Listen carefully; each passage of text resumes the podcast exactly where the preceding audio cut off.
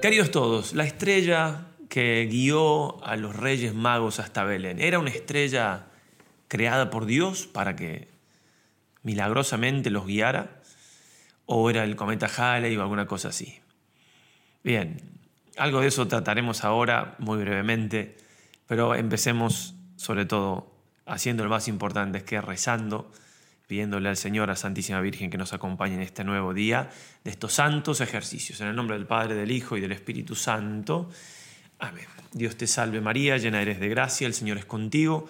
Medita tú eres entre todas las mujeres y bendito es el fruto de tu vientre Jesús. Santa María, Madre de Dios, ruega por nosotros pecadores, ahora y en la hora de nuestra muerte. Amén. San Ignacio de Loyola, ruega por nosotros.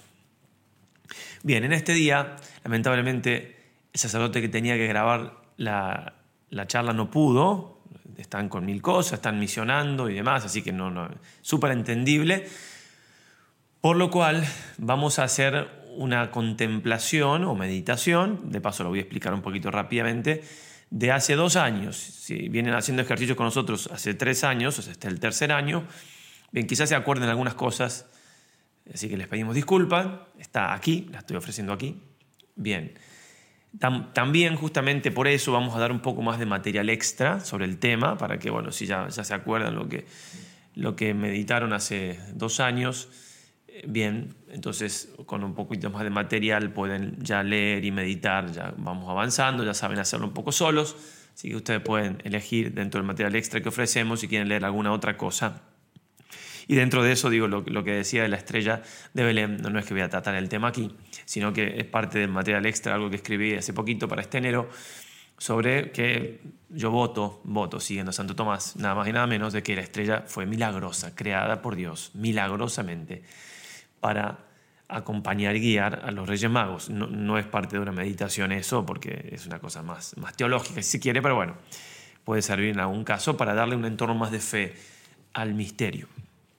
Cuando decíamos contemplación y, o, meditación, eh, explico esto y después eh, voy a explicar algo que es como confesarse, muy sencillo porque hay mucha gente que ha preguntado. Por tanto, si, si, si ya sabes lo que es la diferencia entre contemplación y meditación, puedes dejar el video aquí y, vas al que, al que te indicaba recién, que está, debe estar todavía el, el signito aquí arriba a la izquierda, a mi izquierda, y, si, y listo, ya está, puedes cortar aquí. Y, y, vas a ese y ya no pierdes tiempo. Si quieres escuchar un poquito esta diferencia, si no la tienes clara, y después la explicación que voy a hacer, te puedes quedar un poquito más. Esto va a ser algunos minutos nada más. Es cortita esta charlita porque estamos remitiendo a otra. La diferencia entre meditación y contemplación es que la meditación es utilizar la inteligencia razonando. ¿eh? Razonando, comparando una idea con otra, tratando de aplicar esa gran potencia espiritual que tenemos que es la inteligencia, habiendo hecho composición de lugar, habiéndome imaginado algo si me ayuda, etc. Pero aplicando la inteligencia, tratando de sacar consecuencias para decir, para decir algo, por ejemplo. ah, que los Reyes Magos ni, ni bien vieron esa estrella eh, fueron dóciles y, vieron que había algo nuevo, un signo de Dios, y allá fueron, no les importó nada. Entonces yo saco conclusiones para mi vida. Realmente en los signos que Dios me ha dado en mi vida, o tal, emoción, he sido así de dócil, o me quedo dando vueltas con las cosas, o me apego a mis cosas y no. Para poner un ejemplo, ¿ah? Medito y, cuando puedo voy hablando con el Señor, con María Santísima, con los santos, ese coloquio, ¿no? ese diálogo tan importante y tan necesario, porque si no lo hacemos, la meditación le falta algo sustancial, porque meditar es, rezar y la oración tiene que tener eso que se llama justamente coloquio, donde tengo ese diálogo con el Señor. Bien, eso y por otro lado, también decir que la contemplación es meterme en la historia como un esclavito indigno, dirá San Ignacio, como una especie de composición de lugar prolongada, como quien viera una película, nada más que yo estoy dentro de la película. No soy el actor principal, en estos casos el actor principal es el Señor, la Virgen, obviamente, pero claro, ser un extra en esta película, entre comillas, en estos grandes misterios, es una cosa impresionante, ¿no? Y se pueden vivir en, en primera persona, no solamente en primera persona, porque eso que estoy diciendo, que estoy ahí en el misterio, sino también que se pueden vivir contemporáneamente. Como decíamos ya eh, hace dos años ¿no? en, los ejercicios, dice el catecismo, ¿no? los misterios de la vida de Cristo pertenecen a su persona divina y dominan así toda la historia, porque pertenecen a su eternidad. Los santos han vivido los misterios eh, eh, contemporáneamente con, el Señor. Es misterioso, pero es, real. ¿no? Por eso San Ignacio, se acordarán, cuando habla de la encarnación, dice contemplar al Señor así nuevamente encarnado. ¿Cómo que así nuevamente encarnado? Bueno, ¿por qué? Justamente porque lo podemos vivir en primera persona, pero en tiempo real. Es misterioso, pero real. Por ser Jesús Dios y por ser tal, es eterno, esos misterios tienen entonces esa condición. Por eso que San Ignacio dice lo que dice y nos invita a meditar como nos invita a meditar. Santa Teresa de Ávila se despertaba la noche y ¿qué hacía? Acompañaba al Señor en el huerto de los olivos, lo acompañaba contemporáneamente. Así que así, con ese realismo hay que vivir los misterios de la vida del Señor. Y esa es la contemplación, meterme en el misterio y también rezar, hablar con María, con, con el Señor, con San José, ayudarles, etc pero hay adentro del misterio. Hacerlo posible suele ser de muchísimo fruto también. Es una oración distinta, pide un poco más de reposo, no hay tanta actividad de la inteligencia, sino más contemplativo, más de la imaginación. La inteligencia sigue activa, porque San Ignacio dice todo el tiempo reflectir, reflexionar. Uno, no sé, este, no se imagina ¿no? que llegan los Reyes Magos y, y está San José ya, ya, dice que están en la casa, es como ya, porque han pasado varios días, ya consiguieron una casa, bendito Dios, para... Este, y, mira por la ventana de San José y dice, uy, ¿quiénes eran estos que vienen a molestar acá? ¿No? Fo, María, ¿qué está? Uno no se imagina eso, ¿verdad? Para nada, ¿no? Pues entonces, si yo me imagino a San José con una actitud de santo y que santo, o lo mismo María Santísima, etcétera, esas actitudes que me imagino, iluminados por el Espíritu Santo, son las que me tienen que iluminar a mí cómo tengo yo tener esas mismas actitudes en mi diario vivir, con las cosas que me van pasando, etc. Poco sencillo lo que voy explicando, pero creo que puede servir si alguno no ha entendido qué es la contemplación. Y ahora, por último, voy a explicar sencillamente, muy sencillamente, qué es la, qué es la confesión. Ya hablamos en una plática anterior cómo confesarse, etcétera, cómo hacer el examen de conciencia. También se las voy a poner acá en este momento para, para que la tengan. Si no la vieron, entonces no voy a explicar todo, voy a explicar más sencillo, como si fuera de catecismo, pasos, porque hay gente que ha preguntado así, con mucho gusto les explicamos cómo no. Pero antes de, de esto voy a contar una anécdota hermosísima de Monsignor Fulton Sheen, este libro, su autobiografía, eh, Tesoros en vasija de barro, más que recomendable, excelente este libro, está en inglés también. Bueno, y miren lo que dice él, realmente con respecto a la confesión, Dice, si sumara todos los veranos que pasé en la iglesia de San Patricio, en, Soho y en Londres, me darían unos 6 o 7 años. Por ser estadounidense, hace un chiste ahí, siempre abría la iglesia por las mañanas, solemos levantarnos más temprano que los ingleses. En esta mañana de enero, en particular el día de la Epifanía, apareció una débil figura, una joven de unos 24 o 25 años, justo el día de la Epifanía, el misterio que estamos meditando hoy. ¿Cómo ha llegado aquí, joven? le pregunta. Bueno, ¿y dónde me encuentro, padre? Padre, le pregunté asombrado, dice Fulton Sheen. Sí, solía ser católica, pero ya no. ¿Has estado bebiendo? le pregunta Monsignor Fulton Sheen. Me dijo que sí, y yo agregué.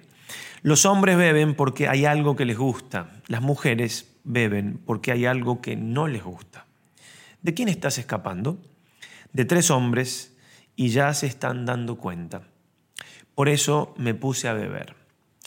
En una de esas típicas mañanas heladas de enero, ella había estado expuesta al frío toda la noche. Le hice un té y le pregunté su nombre. Me fijé en un anuncio al, lado, al otro lado de la calle y le pregunté, ¿no es esa tu imagen en aquel anuncio? Así es, soy la protagonista de esa comedia musical. La invité a regresar aquella misma tarde antes de la matiné aceptó con una condición, no me pida que vaya a confesarme. Te prometo que no te pediré que te confieses. Quiero que me prometa sinceramente que no me pedirá que me confiese. Sinceramente te prometo que no te pediré que te confieses. Aquella tarde, antes de la matiné, volvió. Le dije que teníamos unos cuadros de Rembrandt y Van Dyck en la iglesia. ¿Te gustaría verlos? Mientras caminábamos por el pasillo del costado, pasamos por un confesionario. le di un pequeño empujón. No le pedí que fuera, pues había hecho una promesa. Dos años después le puse el velo en un convento de Londres, donde sigue hasta el día de hoy. Picardías de los santos, eh, picardía de los santos. No está canonizado, pero como habíamos dicho, ya tendría que ser beato. Bien. Y todo por una confesión, una buena confesión. ¿Y por qué empiezo con esto, además de, lo hermoso de la anécdota? Porque también nos puede servir esto para entender que si bien hay que prepararse para confesarse y está bien y ayuda, lo más importante es ir a confesarse. Esta chica no estaba muy preparada, para nada preparada. Y Monseñor Fulton Sheen, está bien, es Monseñor Fulton Sheen, ¿ah? pero la confesó perfectamente. Pero bueno, los sacerdotes estamos para eso, para ayudar a confesar. A eso voy, ¿cierto? A eso voy. Que uno puede, si tengo dudas cómo se hace, pues bien, uno se va a confesar. Fernando Casanovas, que espero que esté bien de salud, hace un par de días se dijo que se había accidentado, es, un pastor protestante convertido, si no lo conocen, es excelente todo lo que hay de él, muy bueno, muy bueno. Y dice, cuando se fue a confesar por primera vez, siendo protestante, no sabía cómo se confesaba, no tenía idea, es muy gracioso cómo lo cuenta, y se confesó muy bien, porque el sacerdote lo fue guiando. Y salió, dice él, caminando como borracho, ¿no? Y evocaba aquello de Pentecostés, que la gente le decía si no estaban borrachos los que los apóstoles, ¿no? Por ese efecto del Espíritu Santo. Bueno, a lo que voy es que, sobre todo eso, ir a confesarse. Bueno, pero rápidamente, son cinco pasos por una buena confesión. El examen de conciencia, la plática que citaba al principio, eh, está ofrecido el examen de conciencia, a ver qué he hecho mal, bien. En segundo lugar, el dolor de los pecados, que es muy importante, porque si no hay dolor de los pecados, que no tiene que ser un dolor del corazón, sentimental, un sentimiento, si está mejor, pero sobre todo es una cosa más de la, de la razón, porque eso sí lo puede manejar. Hice esto y me parece que está mal, que no lo tendría que haber hecho. Bien, no lo quiero hacer más, ya está. Eso es, el arrepentimiento es eso. Me arrepiento es eso. Esto que hice está mal. Y si me duele el corazón, con mejor todavía, repito. Pero bueno. tercer paso es el propósito de enmienda. Me propongo no hacerlo más, que es un poco un resultado, una consecuencia del arrepentimiento si no estoy arrepentido, no voy a tener propósito de enmienda. Si estoy verdaderamente arrepentido, entonces sí lo voy a tener. Y en este sentido, aún la gente que se confiesa seguido y demás, realmente tengo que pensar, ¿tengo propósito de enmienda? Es decir, quiero cambiar esto. ¿Me importa dejar de pecar? Porque, claro, que si hay arrepentimiento, algo de propósito de enmienda hay, porque si no, no. Pero a veces muy poquito uno puede preguntarse, ¿tengo presente las palabras del Señor si tu ojo es ocasión de pecado arranca? Lo que más vale entrar en el cielo con un ojo menos que ir al infierno con los dos. O lo mismo de la mano. Obviamente que no está hablando el Señor materialmente, pero sí el mensaje muy claro y muy fuerte. Por ejemplo, si tengo problemas con el alcohol y me voy a confesar de que justamente de que me he alcoholizado, etcétera, un propósito de enmienda muy claro es no tiene que haber alcohol en mi casa. Las ocasiones de pecado las tengo que poner más, lo más lejos que pueda, ¿verdad? Y así con todas las cosas. Bien, entonces, tres, pasos, examen de conciencia, dolor de los pecados, propósito de enmienda, decir los pecados al confesor. Entonces, vamos a, también lo más práctico, más práctico, práctico. Le pido a un sacerdote que me confiese, le pido una cita, una hora, voy a un lugar que, me, que confiesen en la misa, si está confesando, a veces no es lo mejor porque tengo que estar, pero, pero sí se puede en la misa confesar y está muy bien, no pasa nada. Bueno, la confesión, ¿cómo, cómo suele comenzar? Con haciéndose la señal de la cruz, también se hace el sacerdote, en nombre del Padre, del Hijo y del Espíritu Santo, amén. Y el sacerdote suele decir, o el penitente, en Argentina, por ejemplo, dice el sacerdote, Ave María Purísima, el penitente responde, sin pecado concebida. Acá en España es al revés. El penitente dice Ave María Purísima, el sacerdote contesta. Es sin pecado concebida, porque estamos hablando de la Virgen. ¿eh? Estamos saludando a María. Ave María Purísima. Un saludo a María. Sin pecado no concebido, porque sin pecado concebido estaríamos hablando de otra cosa, ¿no? Entonces de María Santísima estamos hablando femenino, sin pecado concebida. Y ahí, entonces, el sacerdote suele preguntar, ¿cuánto hace que no me confieso? Y esto no hace falta que sea exacto, si es 15 días, 14 y medio, si me acuerdo, mejor, obviamente. Pero es para darle una idea al sacerdote. Porque si hace dos años que no me confieso, ya le estoy dando una idea al sacerdote de quién soy o qué me ha pasado, para que me ayude. y probablemente si algo de conciencia tengo, por lo, por lo, menos he cometido un pecado grave o dos, porque me tengo que confesar como mínimo una vez al año. Ya hemos hablado de eso, ¿no? Al detalle. Entonces, eso de, de, sí, lo que acabo de decir, entonces, ¿cuánto hace? Es una cosa que no hace falta ser exacto, si me acuerdo, mejor, repito. Entonces, bueno, porque si me confesé ayer, también me puede ayudar el sacerdote, porque los pecados que tengo un día para otro, el sacerdote en ese sentido me ayuda, me ayuda, de parte del Señor me ayuda, y también con lo que le voy diciendo, también tienen que juzgar el sacerdote si estoy arrepentido, nada más, o arrepentida. Eso es el juicio que tiene que hacer el sacerdote. ¿Esta persona está arrepentida o no? 99% de los casos está arrepentido. Puede haber un caso que la persona no esté arrepentida. Bueno, se la trata de llevar al arrepentimiento, si se puede, en el sentido que hay situaciones, por ejemplo, una persona que está viviendo un concubinato, es decir, que está viviendo con una persona que no, con la cual no está casada por iglesia, está casada por iglesia, Está casada por civil, por ejemplo. No está casada en realidad, se dice así, pero por, civil una persona, no sé, que, no sea un ministro del registro civil que para un bautizado, ¿qué casamiento hace? Eso no es un casamiento, es un papelito que está firmado. Propiamente el casamiento es por iglesia. Lamentablemente se ha inventado el casamiento por civil justamente para separar un poquito, ¿no? Como para que, la, para que lo que es por iglesia quede por allá y entonces ahora hay que preguntar y hay que aclarar. O sea, no, no, no, sé de las intenciones, no tengo un conocimiento histórico de por qué se hizo eso, en fin. Pero no es tan complicado de pensar que en esta sociedad que se va secularizando todo lo posible ha sido una cosa para poder separar. Bueno, esto se hace así sin Dios, se hace así con Dios. Y después se hace así sin Dios, después se puede venir el divorcio y después el casamiento más comillas, de personas homosexuales, y así, así, todo. Dios allá, allá, cada vez más lejos, ¿sí? Entonces hay que preguntar, ¿está casada? Sí. ¿Por iglesia o por civil? En realidad, para un católico, ¿estoy casado por iglesia o no estoy casado? Punto. No hay casamiento por civil, o sea, aunque le llamamos con ese nombre, es otra cosa. ¿Se acuerdan lo que decíamos? Dos conceptos, un solo concepto, una sola palabra que evoca dos conceptos, dos realidades. Son dos cosas distintas. Bueno, entonces, si la persona está casada solamente por civil o está juntada o se separó de que está casado por iglesia y se juntó. Bueno, en fin, lo que, lo que ya sabemos que estoy hablando. La persona se va a confesar y no puede arrepentirse de un pecado que comete, que es la intimidad con el cónyuge o la cónyuge, que no es propiamente el cónyuge, digo, con la persona, ¿por qué? Porque no están casados.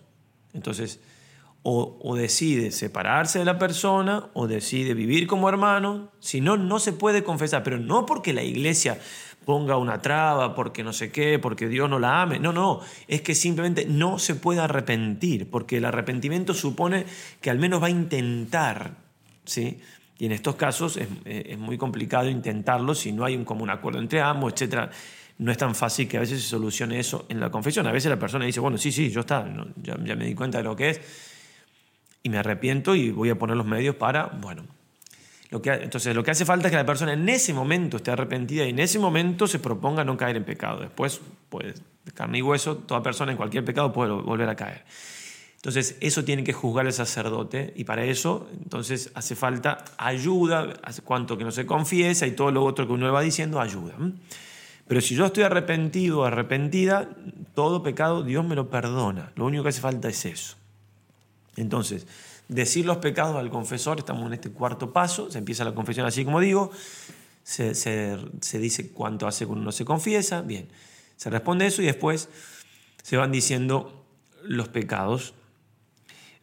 ¿Cuáles se dicen primero? Lo que uno quiera. Monsignor Munilla, en una charla muy buena que tiene sobre esto, decía que una, una catequista, una hermanita, una religiosa que le había dado catecismo cuando era chico, le decía, a lo bruto, decir primero lo más difícil y a lo bruto.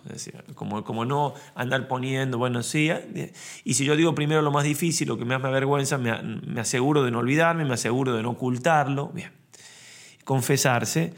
Bien, y el sacerdote ahí me va a ir ayudando. ¿eh?